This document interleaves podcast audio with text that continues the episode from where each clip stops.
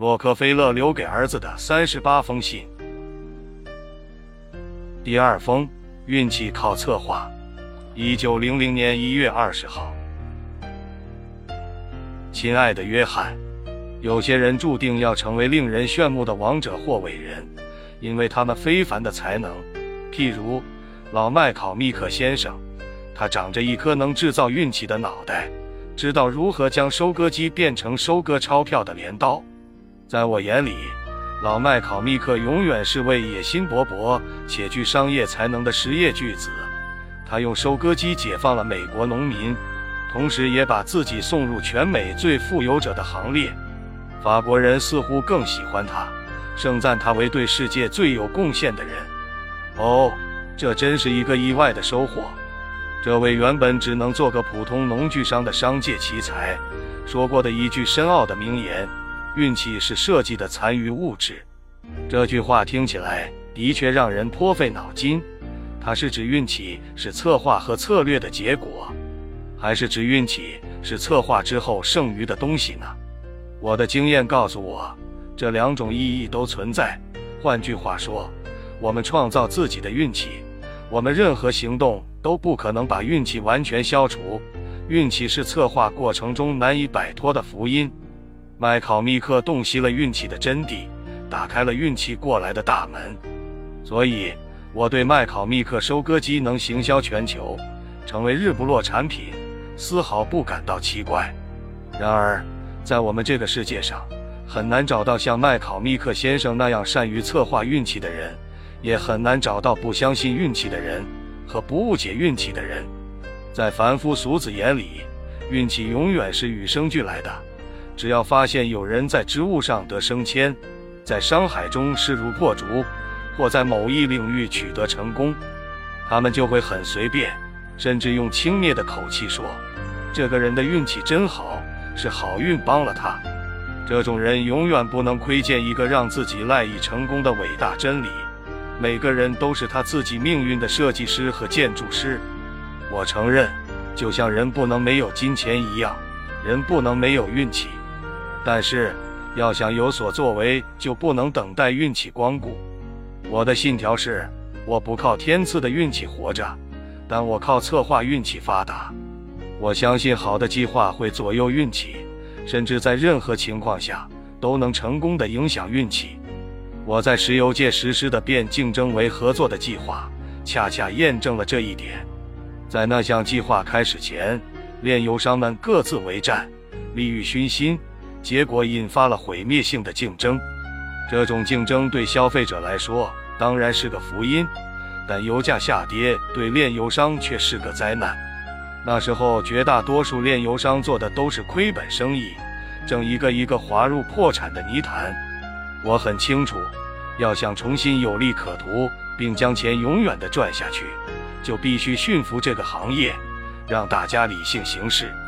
我把它视为一种责任，然而这很难做到，这需要一个计划。一个将所有炼油业务置于我麾下的计划，约翰，要在获取利益的猎场上成为好猎手，你需要勤于思考，做事小心，能够看到事物中一切可能存在的危险和机遇，同时又要像一个棋手那样研究所有可能危及你霸主地位的各种战略。我彻底研究了形势，并评估了自己的力量，决定将大本营科利佛兰。作为我发动统治石油工业战争的第一战场，待征服在那里的二十几家竞争对手之后，再迅速行动，开辟第二战场，直至将那些对手全部征服，建立石油业和新秩序。就像战场上的指挥官选择攻击什么样的目标，要首先知道选择什么样的火器才最奏效一样，要想成功实现将石油业统一到我麾下的计划。需要一个彻底解决问题的手段，那就是钱。我需要大量的钱去买下那些制造生产过剩的炼油厂，但我手头上的那点资金不足以实现我的计划，所以我决定组建股份公司，把行业外的投资者拉进来。很快，我们以百万资产在俄亥俄注册成立了标准石油公司。第二年，资本大幅扩张了三倍半。但何时动手却是个学问。富有远见的商人总善于从每次灾难中寻找机会，我就是这样做的。在我们开始征服之旅前，石油业一片混乱，一天比一天没有希望。克利佛兰百分之九十的炼油商已经快被日益剧烈的竞争压垮发。如果不把厂子卖掉，他们就只能眼睁睁地看着自己走向灭亡。这是收购对手的最好时机，在此时采取收购行动似乎不太道德，但这的确与良知无关。企业就如战场，战略目标的意义就是要造成对己方最有利的状态。出于战略上考虑，我选择的第一个征服目标不是不堪一击的小公司，而是最强劲的对手克拉克佩恩公司。这家公司在科利佛兰很在名望。且野心勃勃，想要吃掉我的明星炼油厂。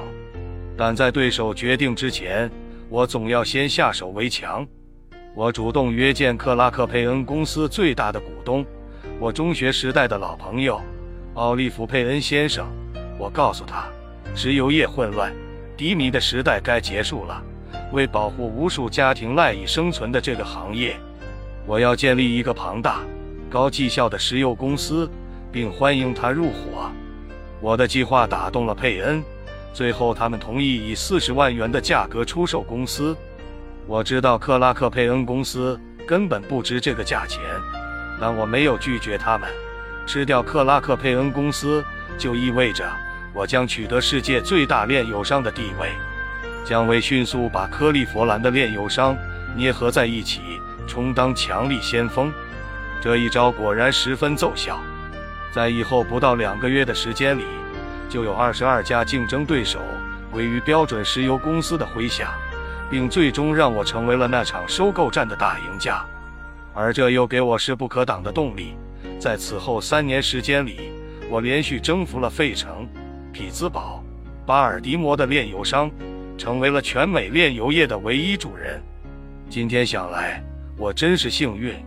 如果当时我只感叹自己时运不济，随波逐流，我或许早已被征服掉了。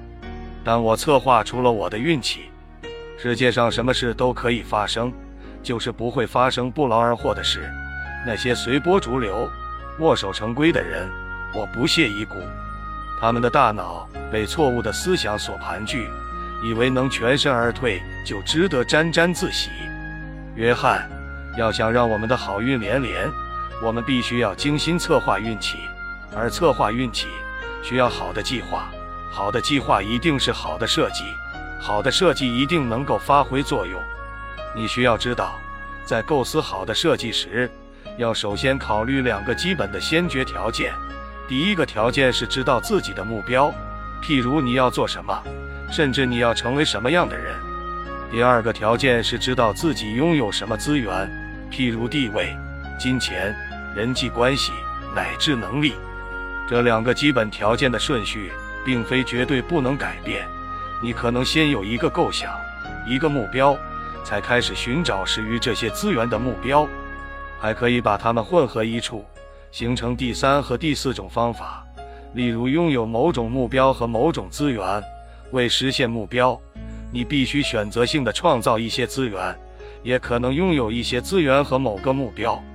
你必须根据这些资源。提高或降低目标，你根据资源调整目标，或根据目标调整资源之后，就有了一个基础可以据以构思设计的结构。剩下的东西就是用手段与时间去填充和等待运气的来临了。你需要记住，我的儿子，设计运气就是设计人生。所以在你等待运气的时候，你要知道如何引导运气。试试看吧。爱你的父亲。